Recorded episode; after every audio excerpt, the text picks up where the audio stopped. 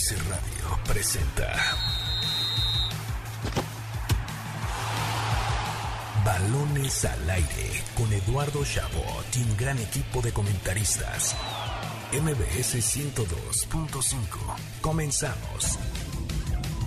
¡Arrancamos! Balones al aire en este sábado, sábado 1 de octubre del año 2022. Gracias por sintonizarnos en el primer fin de semana de este nuevo mes, este año 2022 en MBS 102.5 de FM. Yo soy Eduardo Chabot, me acompaña como cada sábado Carlos Alberto Pérez para llevarles lo mejor del mundo del deporte. Rodando por el viejo continente.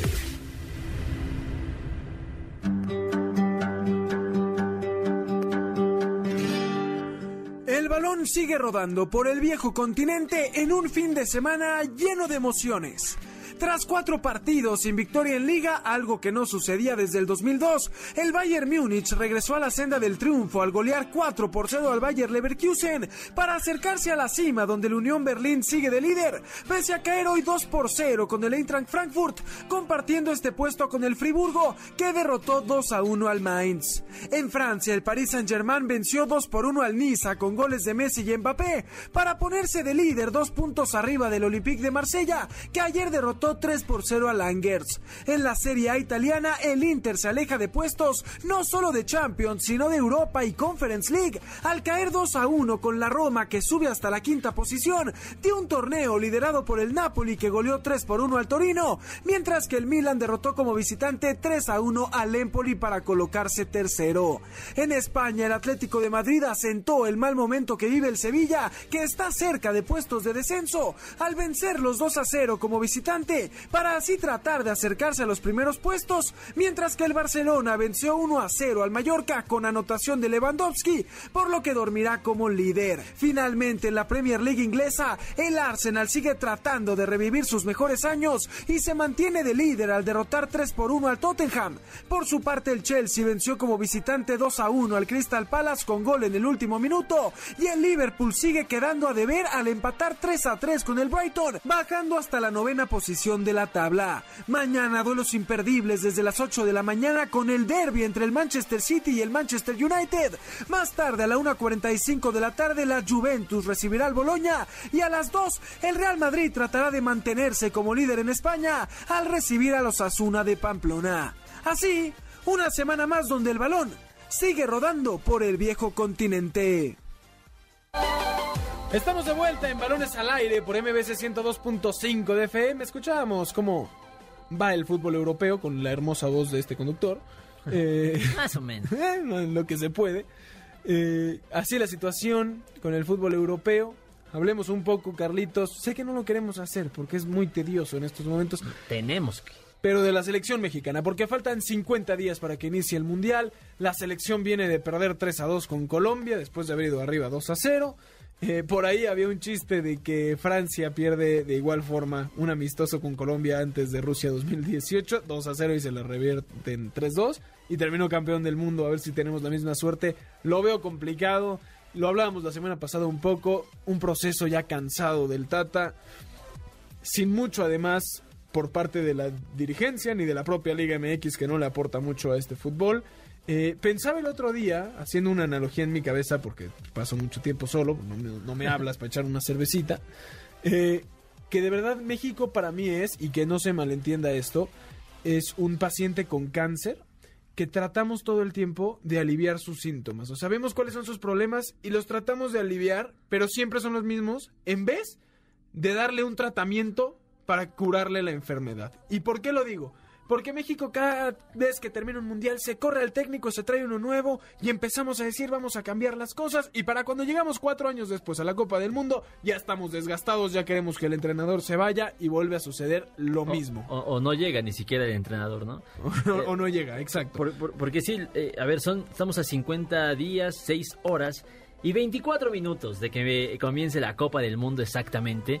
Y nunca había visto a una afición tan molesta con un entrenador que fuera a llegar al Mundial. Porque esto lo vivimos con el Chepo de la Torre y al Chepo, pues, lo- lo- lamentablemente Eh, para él, lo cesaron. Con Osorio también estaban las aguas. No, pero no llegábamos mal. eh, o sea, la, la armonía, a ver, estaba la afición dividida y lo platicábamos en este programa o lo platicabas eh, tú con nuestro queridísimo Alfredo Saga en su momento. Eh, que habían gente partidaria de, de Osorio y gente que no. Y Ahorita con el es Tata difícil encontrar a alguien que lo apoye. defienda porque no tiene argumentos futbolísticos ni de gestión de grupo, ni de ánimo, ni de apariencia, ni con la prensa, ni nada para defender Bueno, Tata. eso, él, él- él no estará de acuerdo con lo que estás diciendo. O sea, él te podrá manejar que él tiene una idea clara y que le va a funcionar. A mí lo que me resulta increíble es que de verdad esta selección mexicana, por jugadores, por nombres y con todo y todo que no está el Tecatito, que para mí es de los más importantes que te pueden revolucionar un partido, eh, son muy buenos y pasan por buen momento, ¿no? Tienes a, a Alexis Vega que hace el gol, que también vive un gran momento dentro del fútbol mexicano. La semana pasada hablabas de Gerardo Arteaga, ¿no? Que decías, ¿por qué no, lo, no le da minutos ni lo toma en cuenta? Tuvo minutos y hace gol frente a Colombia. Hay grandes jugadores, por supuesto, el Chucky, gente que vive gran momento. Y con todo y todo, es una de las peores selecciones que vemos llegar a la Copa del Mundo. Ojo, esto no va a cambiar el resultado que es el mismo de todos los mundiales, donde yo les aseguro llegamos a octavos y Francia nos va a Oye, sacar. ese sería un resultadazo para, y sobre todo viendo esta, es el esta- mismo de siempre. No, pero hay que valorar lo que se hace. Lo, lo mismo de siempre también tiene un valor. Sobre todo por lo que está diciendo. Estamos hablando de una generación que no ilusiona, hay que decirlo, más allá de que tiene elementos destacables como Chucky Lozano. No ilusiona por lo que se ha visto, porque por nombre sí debería de hacerlo.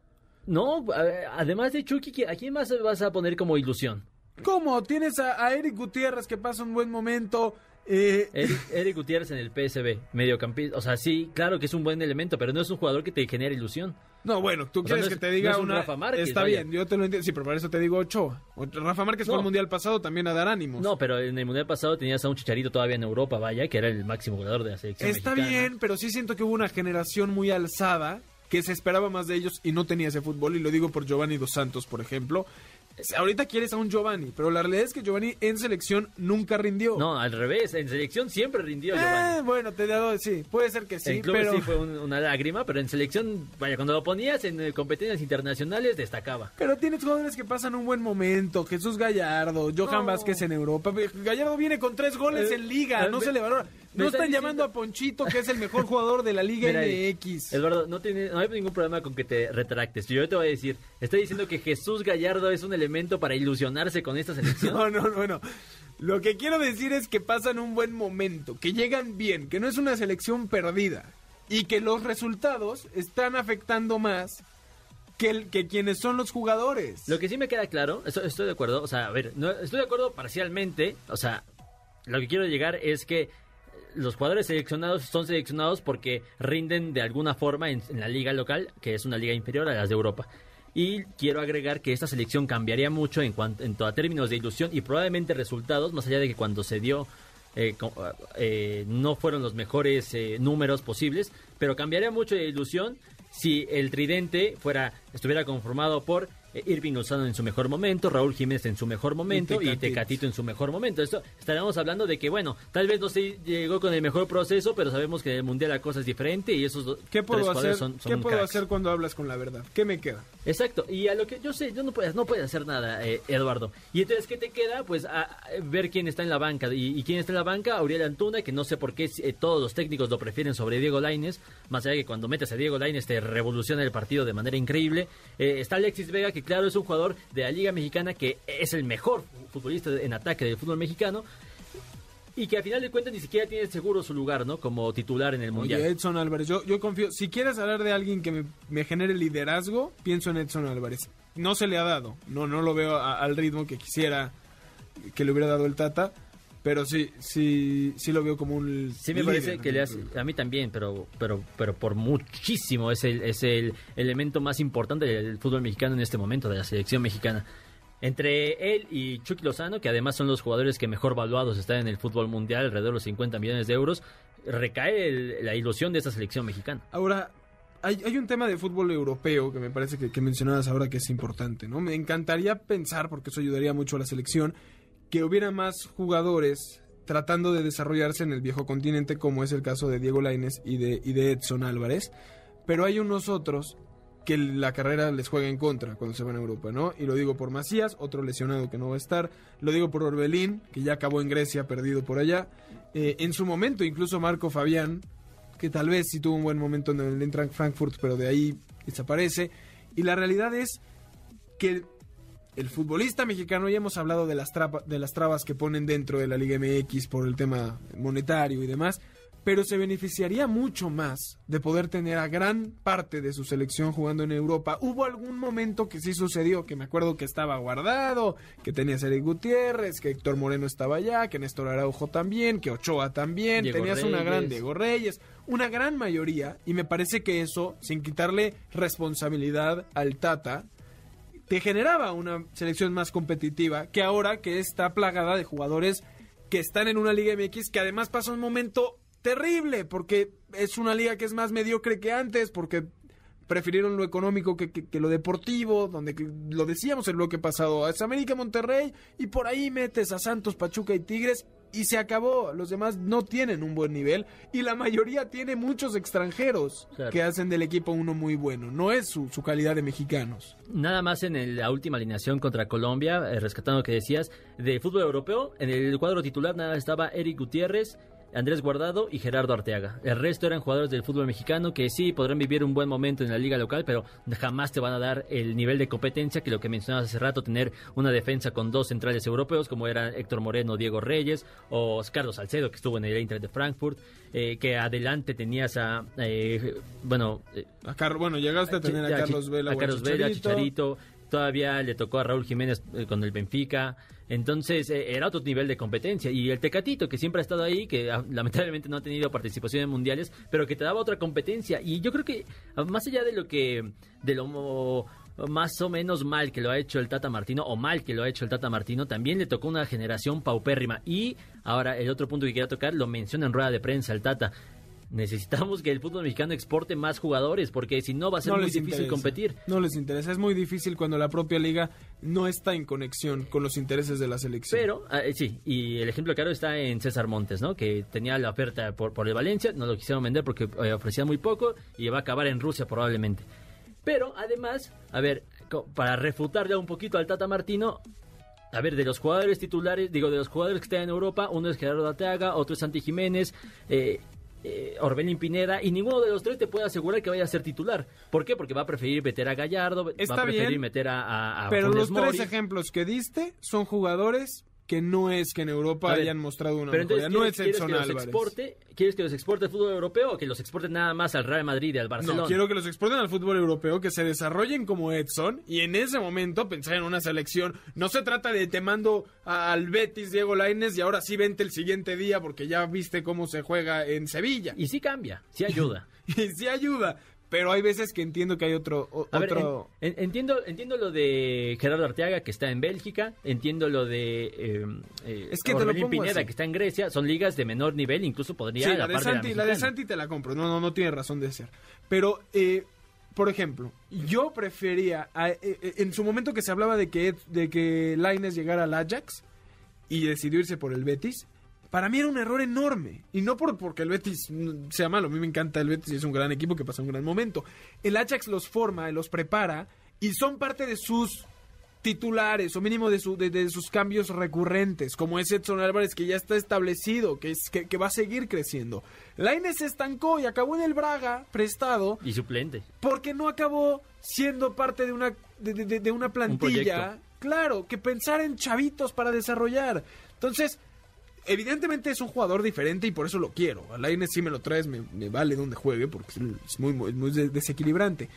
Pero estoy seguro que veríamos un Lainez mucho mejor si hubiera llegado al Ajax y si se hubiera desarrollado como debió de haber sido. Sí, ah, bueno, totalmente. La verdad es ahí fue un error de Diego Lainez que me parece debe ser un ejemplo. Digo, en dado caso de que esa oferta haya existido, que parece que sí existió, pero bueno, nada más para decir que no a es como que- cubrirnos, ¿no? No vaya a ser que no. No voy a decir que aquí nos marque Dieguito Lainez. Oye, a mí jamás me quiso el Ajax. Pero bueno, eh, debe ser un ejemplo de ir a proyectos para jugadores jóvenes, no nada más a equipos que estén en el fútbol europeo, ¿no? Y más porque Como Orbelín. la Liga MX nos ha demostrado que dentro del fútbol mexicano difícilmente vas a poder sobresalir o desarrollarte de la mejor forma para competir. Es la realidad. ¿Por qué? Porque no se ha puesto el interés sobre, sobre la parte deportiva, ¿no? Y cuando es así, se le da también prioridad al extranjero, que yo siempre lo he defendido, ¿eh? Para mí que vengan los mejores de donde sea, con tal de que sea entretenido esto.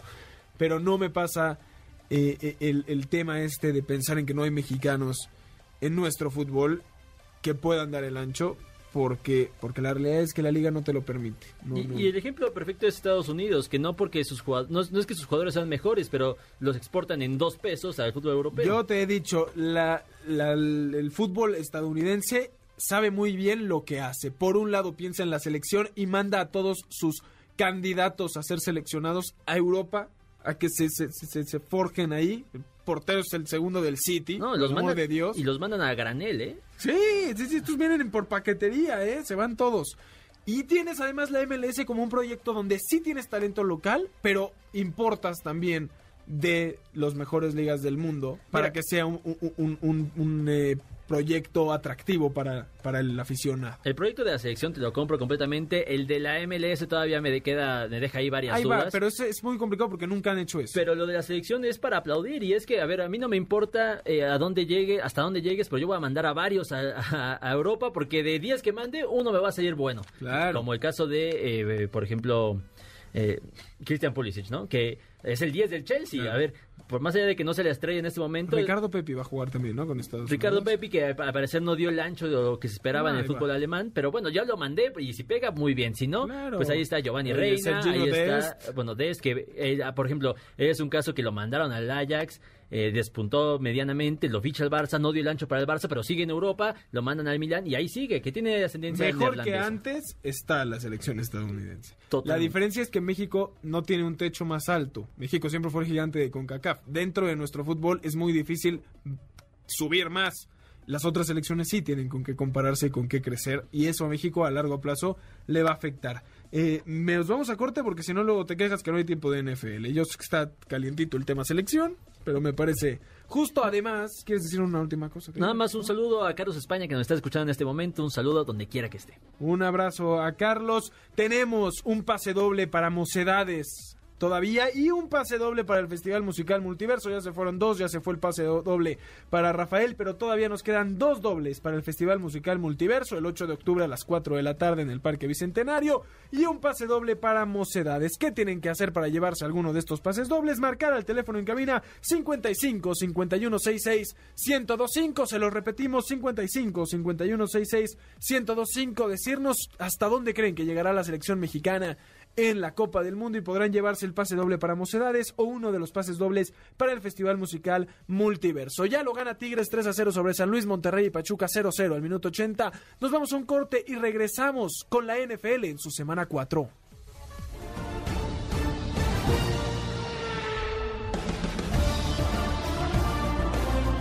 Ronda 17 en la Fórmula 1.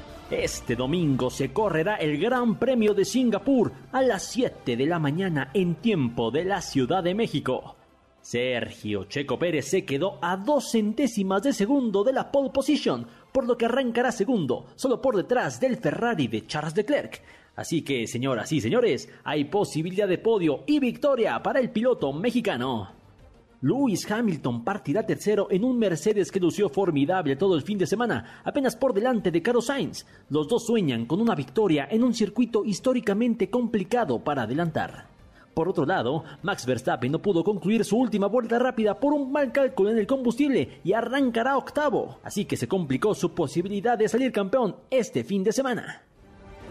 Seis carreras para el final de la temporada y con Checo peleando el subcampeonato de pilotos. Se viene el GP de Singapur con probabilidad de lluvia y esperanza de triunfo tapatío. Carlos Alberto Pérez, muchísimas gracias por un sábado más aquí en Balones al Aire. A ti, Eduardo Nicolás, que nos escucha a distancia, a todo nuestro auditorio, un fuerte abrazo. Un abrazo a Nico, a nombre de Carlos Alberto Pérez, de Jimmy Gómez Torres en la producción, de Héctor Zavala en los controles. Yo soy Eduardo Chabot, gracias por habernos sintonizado un sábado más aquí en Balones al Aire. Los esperamos la próxima semana ya en fin de semana de liguilla. Y los dejamos además aquí en MBS 102.5 de FM con el mejor programa que ha existido en todo el continente, en todo el planeta, en todo el universo. A-Track con Checo. MBS Radio presentó Balones al Aire. Con Eduardo Chabot y su equipo de comentaristas. Nos escuchamos el próximo sábado a la misma hora. MBS 102.5.